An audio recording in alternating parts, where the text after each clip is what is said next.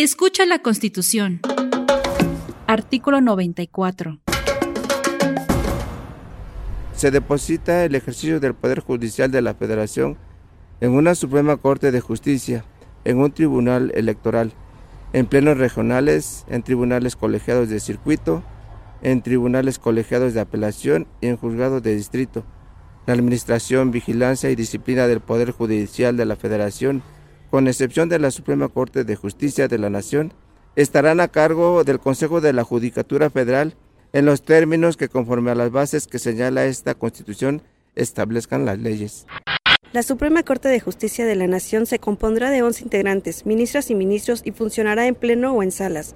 En los términos que la ley disponga, las sesiones del pleno y de las salas serán públicas y por excepción secretas en los casos que así lo exija la moral o el interés público la competencia de la Suprema Corte, su funcionamiento en pleno y salas, la competencia de los plenos regionales, de los tribunales de circuito, de los juzgados de distrito y del Tribunal Electoral, así como las responsabilidades en que incurran las servidoras y los servidores públicos del Poder Judicial de la Federación, se regirán por lo que dispongan las leyes y los acuerdos generales correspondientes, de conformidad con las bases que esta Constitución establece.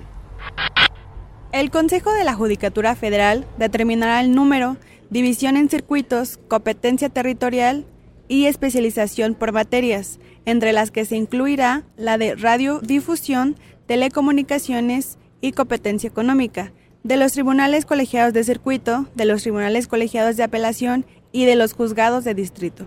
Asimismo, mediante acuerdos generales, establecerán plenos regionales, los cuales ejercerán jurisdicción sobre los circuitos que los propios acuerdos determinen, las leyes establecerán su integración y funcionamiento. La ley establecerá la forma y procedimientos mediante concursos abiertos para la integración de los órganos jurisdiccionales, observando el principio de paridad de género.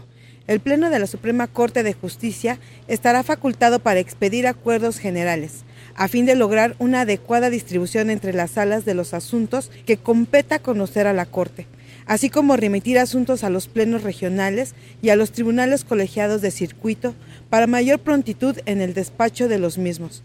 Dichos acuerdos surtirán efectos después de publicados. Los juicios de amparo, las controversias constitucionales y las acciones de inconstitucionalidad se substanciarán y resolverán de manera prioritaria cuando alguna de las cámaras del Congreso, a través de su presidente o el Ejecutivo Federal, por conducto del consejero jurídico del Gobierno, justifique la urgencia atendiendo al interés social o al orden público en los términos de lo dispuesto por las leyes reglamentarias. La ley fijará los términos en que sea obligatoria la jurisprudencia que establezcan los tribunales del Poder Judicial de la Federación sobre la interpretación de la Constitución y normas generales, así como los requisitos para su interrupción. Las razones que justifiquen las decisiones contenidas en las sentencias dictadas por el Pleno de la Suprema Corte de Justicia de la Nación por mayoría de ocho votos y por las salas por mayoría de cuatro votos serán obligatorias para todas las autoridades jurisdiccionales de la Federación y de las entidades federativas. La remuneración que perciban por sus servicios los ministros de la Suprema Corte, los magistrados de circuito, los jueces de distrito y los consejeros de la Judicatura Federal, así como los magistrados electorales, no podrá ser disminuida durante su encargo. Los ministros de la Suprema Corte de Justicia durarán en su encargo 15 años solo podrán ser removidos del mismo en los términos del título cuarto de esta Constitución, y al vencimiento de su periodo tendrán derecho a un haber por retiro. Ninguna persona que haya sido ministro podrá ser nombrada para un nuevo periodo, salvo que hubiera ejercido el cargo con el carácter de provisional o interino. El texto leído se tomó de la Constitución Política de los Estados Unidos Mexicanos, vigente al mes de enero de 2024. En la lectura de este artículo contamos con las voces de... Mi nombre es Alonso González Rojas, oficial judicial. Sonia Trujillo, abogada. Licenciado Juan Carlos Solarte Gutiérrez, abogado. Mi nombre es Damaris Paula Ramírez Álvarez, soy estudiante y trabajo en un despacho jurídico. Mi nombre es Claudia Álvarez y soy empleada administrativa del Poder Judicial Federal. Norma de Los Ángeles Mayo Alonso, oficial judicial. César Bastián Rodríguez Chaparro, arquitecto. Soy María Alfredo López Lizárraga y soy abogado.